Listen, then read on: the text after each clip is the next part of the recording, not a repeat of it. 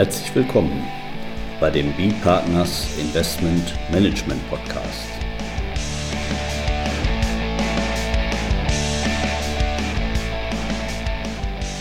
Immer wieder Mittwochs, kurzer Wochenrückblick, was in unserer Beratungspraxis besonders interessant war.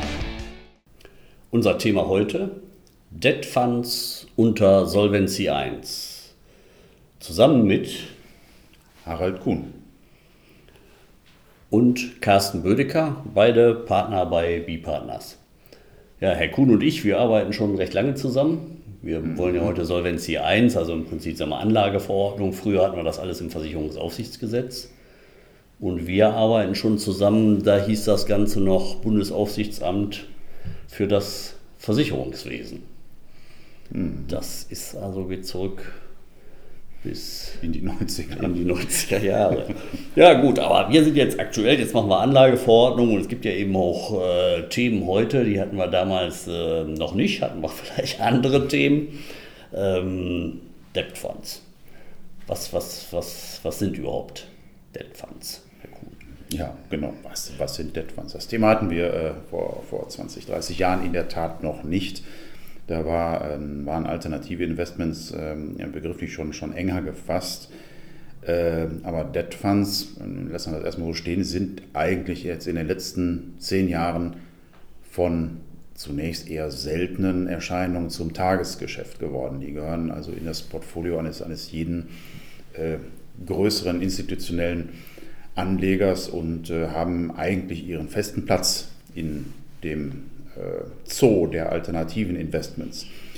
Äh, was uns dann eben zu der Frage bringt, was sind Debt Funds? Die äh, etwas flapsige Antwort, genaues weiß man nicht. Ähm, der Begriff ist nirgendwo legal definiert. Wörtlich genommen sind das Fonds, die in Schulden investieren, also in Fremdkapitalinstrumente. Das tun offene Fonds auch. Auch OGAF tun das, wenn sie, wenn sie ein, ein Portfolio aus börsennotierten Rentenwerten haben, ähm, sind sie insofern also auch Debt Funds. Aber äh, das sind Wertpapierfonds, die äh, in die Produkte des offenen äh, Kapitalmarkts investieren. Das sind liquide Instrumente, ähm, solange da kein äh, keine, keine Störungen am Kapitalmarkt auftreten und äh, wir zählen die nicht zu den alternativen Investments.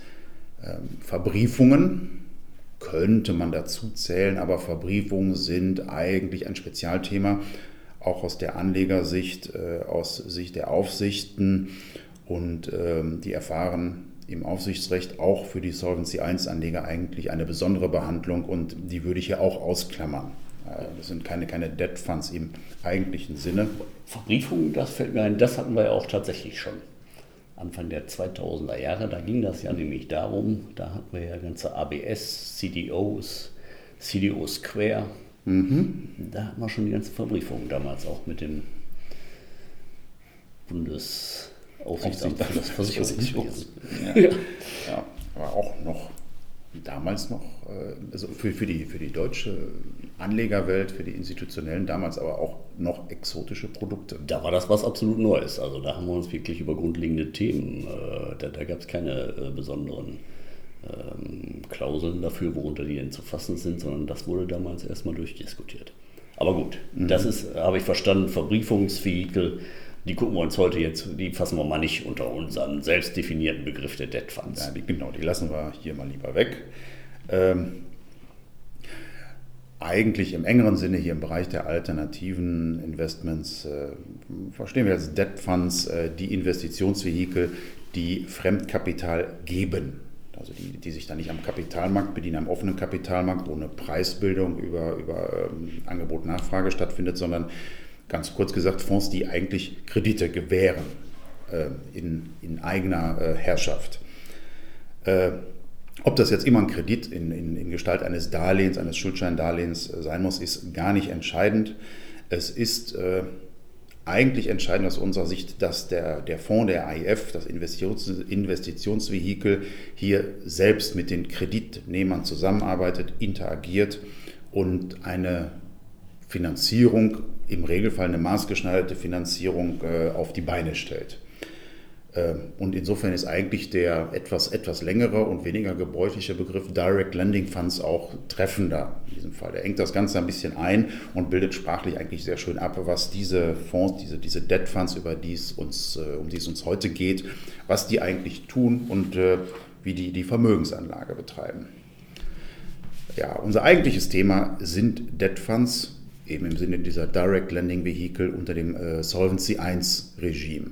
Konkret die Frage, wohin gehören diese Fonds unter der Anlageverordnung?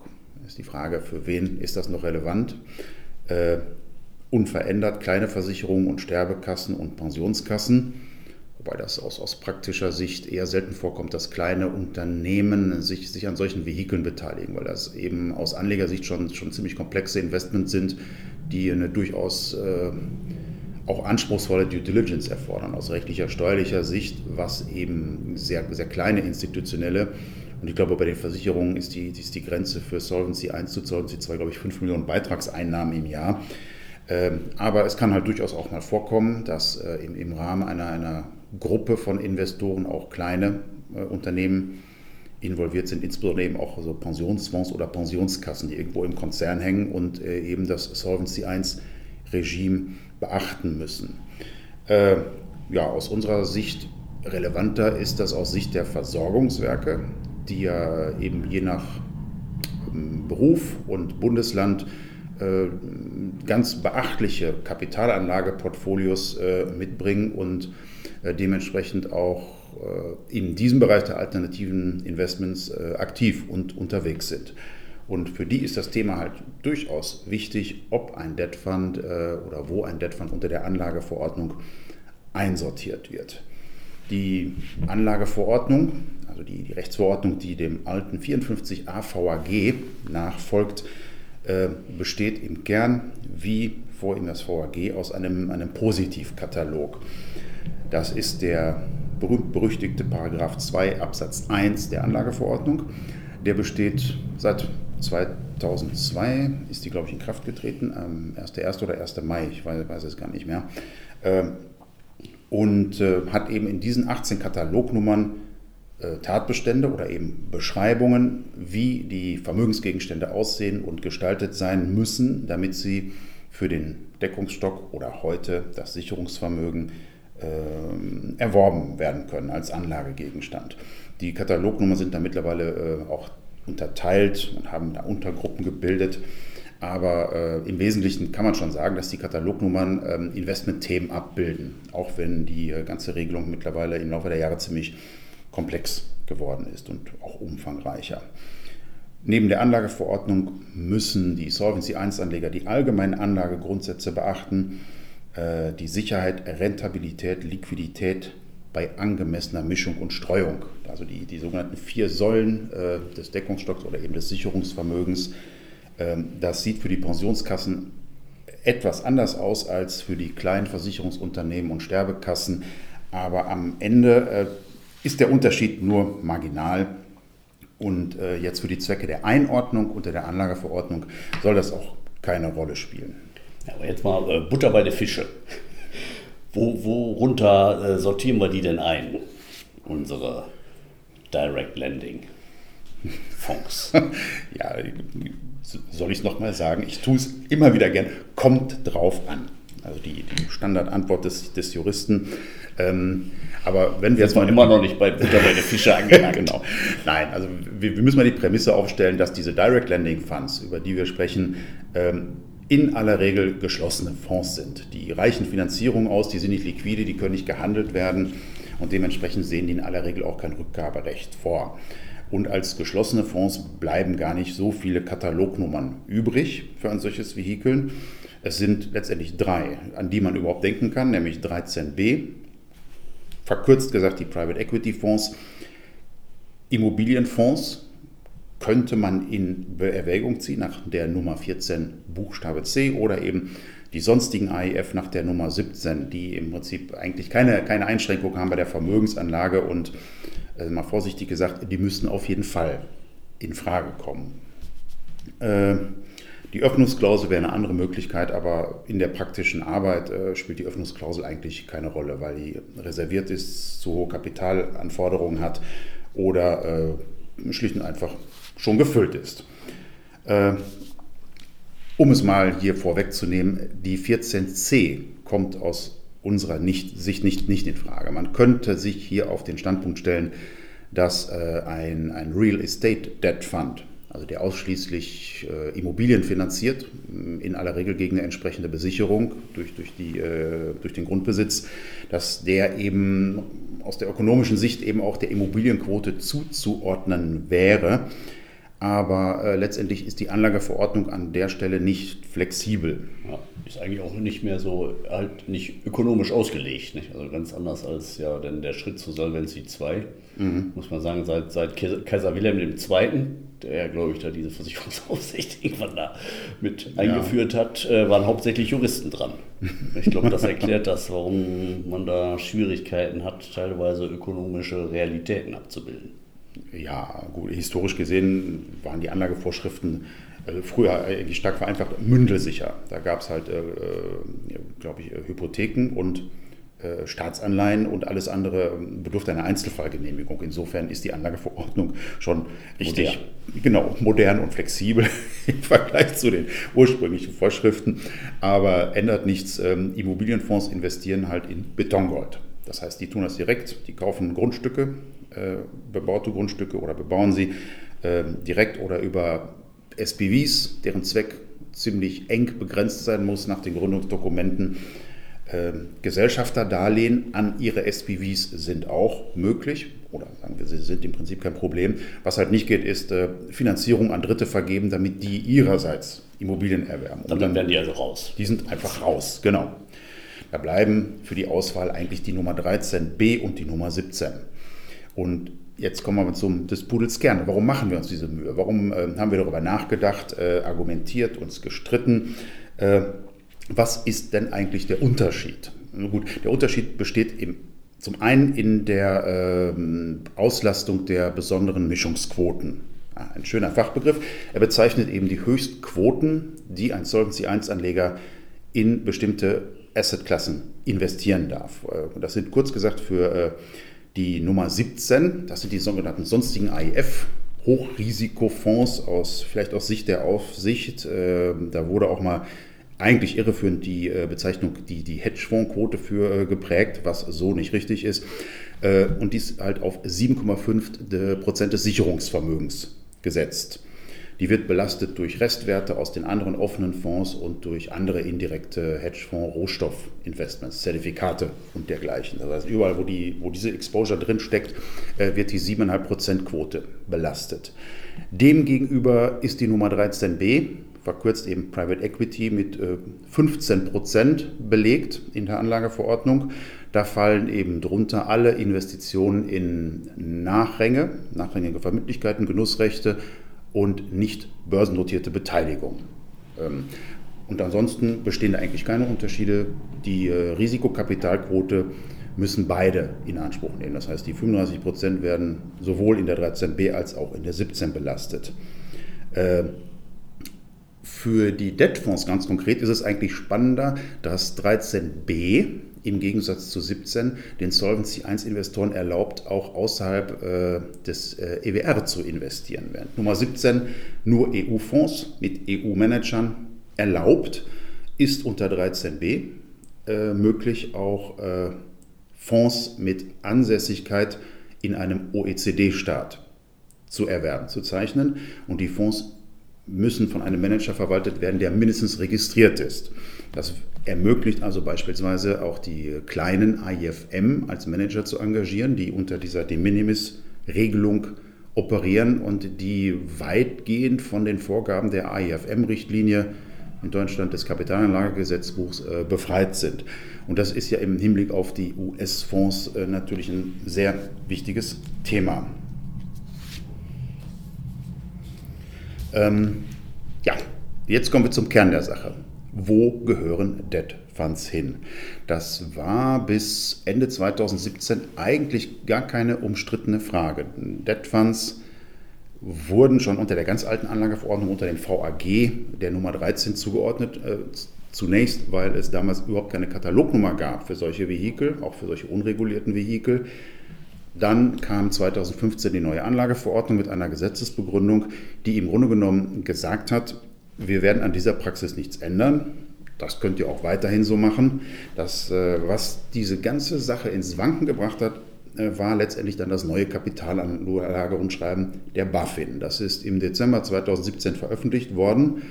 Und ähm, den, den, Wortlaut brauchen wir jetzt gar nicht breit zu treten. Da gibt es Formulierungen, die eben durchaus den Schluss zulassen, dass die BaFin den Anwendungsbereich der 13b einfach einengen will. Und zwar ganz, ganz ausdrücklich auch gegenüber dem Wortlaut. Das würde bedeuten, dass eben die 13b-Fonds ausschließlich äh, Beteiligung, also Private Equity im engeren Sinne erwerben dürfen. Dazu nachrangige Verbindlichkeiten und Genussrechte, also die Assets, die eigentlich in der Katalognummer 9 angesiedelt sind. Das würde dann im Umkehrschluss bedeuten, dass ähm, die erstrangige Finanzierung oder besicherte oder beides, ist ja auch der Regelfall, äh, raus sind. Das führt dazu, dass für die Debt Funds, die äh, Senior Secured Loans äh, vergeben, nur noch für die Nummer 17 qualifiziert sind, mit eben den Einschränkungen. Das heißt, der ganze US-Bereich fällt da weg. Ähm, wir haben also seinerzeit wirklich lange und intensiv darüber diskutiert, ob das richtig ist und ob man einen anderen Standpunkt einnehmen kann. Und die, die Ergebnisse letztendlich dieses Prozesses, der auch durchaus hier einige Zeit in Anspruch genommen hat, äh, lauten, dass äh, der Wortlaut es nicht gebietet, dass wir die Nummer 17 nehmen und die 13b sperren für Private Debt Funds, für Direct Lending Funds. Die Systematik spricht genauso wenig dagegen. Ganz im Gegenteil, die Systematik der Anlageverordnung sagt eigentlich, dass ein mm, Direct Lending Fund, der ganz verkürzt gesagt wie eine Bank agiert, und äh, auf eine Art und Weise unterwegs ist, dass er eigentlich, wäre er kein AIF, eine Banklizenz bräuchte, äh, natürlich unter die 13b gehört, weil der Investor sich in diesem Investment an dem Business Model einer, einer vereinfacht gesagt, Bank beteiligt. Äh, die einzige Voraussetzung dafür ist, dass eben der, äh, dieser, dieser Fonds auch tatsächlich äh, so handelt. Das heißt, wenn er nur am Kapitalmarkt unterwegs ist und Bestände kauft, ist er näher am Wertpapierfonds und müsste dann auch so behandelt werden. Wenn er allerdings äh, im Grunde genommen wie ein Private Equity Fonds sich seine Zielunternehmen anguckt, die Finanzierung gewährt und letztendlich eigentlich nur das andere Ende einer, einer Kapitalstruktur bedient, wo die Private Equity Fonds eben äh, das Eigenkapital geben und die Eigner werden, gibt der Direct Lending Fund eben dementsprechend seine, die, die Fremdmittel zur, zur Erwerbsfinanzierung in aller Regel. Es gibt auch andere Modelle, die das als, als One-Stop-Shop äh, handhaben, aber im, im, Kern sind das die Fonds, über die wir uns hier äh, Gedanken machen, dann äh, ist es auch ja, nicht nur gerechtfertigt, sondern aus, aus äh, unserer Sicht eigentlich auch richtig, dass diese Direct Lending Fonds dann auch der 13b zugeordnet werden. Mit den entsprechenden Konsequenzen. 15% Quote für Private Equity und eben Eröffnung des, des Spielraums dann eben auch in US-Fonds, Cayman Island Fonds und dergleichen zu investieren, die da von einem ja, Registered Investment Advisor betreut werden. Aber unumstritten ist das nicht. Äh, am Ende muss der jeweilige Anleger entscheiden, ob äh, er unsere Argumentation äh, für, für tragfähig hält oder ob er das mit seiner Aufsicht abstimmen will, ob er das Risiko nimmt, dass eine Aufsicht den Fall irgendwann mal aufgreift und äh, daraus negative Konsequenzen entstehen können. Aber das Thema, wie gesagt, ist nach wie vor spannend. Es ist nicht ganz neu, aber es hat äh, nichts an seiner Aktualität eingebüßt und das wird es äh, auch, auch vor dem Hintergrund der Kapitalmarktentwicklung auch, äh, auch absehbare Zeit nicht anders werden. Das wird also bleiben. Ja. Jetzt sind wir also mit den, mit den Säulen gestartet. Dann hatten wir Pudels Kern. Dann hatten wir nochmal den Kern der Sache. Und aufhören können wir jetzt mit alles fließt, Sprachglied. Es ist also im Fluss das ganze Thema. Ja, ich äh, merke schon, man muss, äh, wenn man Herrn Kuhn äh, zu Gast hat, muss man aufpassen, dass das nicht ein Monolog wird, weil er da so intensiv drin ist, da kann man gar nicht mehr reingerätschen. ja, wird das jetzt so durchgezogen. Trotzdem sind wir so ziemlich am Ende angelangt, aber ich sehe, etwas möchten Sie noch loswerden. Mm, Nein. Nein. Eigentlich Ja, okay. nein. Dann Das- sind wir fertig. Die Chance ergreife ich. Bedanke mich bei unseren Zuhörern und ja, sag Tschüss, bis zum nächsten Mal. Ja, vielen Dank fürs Zuhören. Bis zum nächsten Mal. Adieu.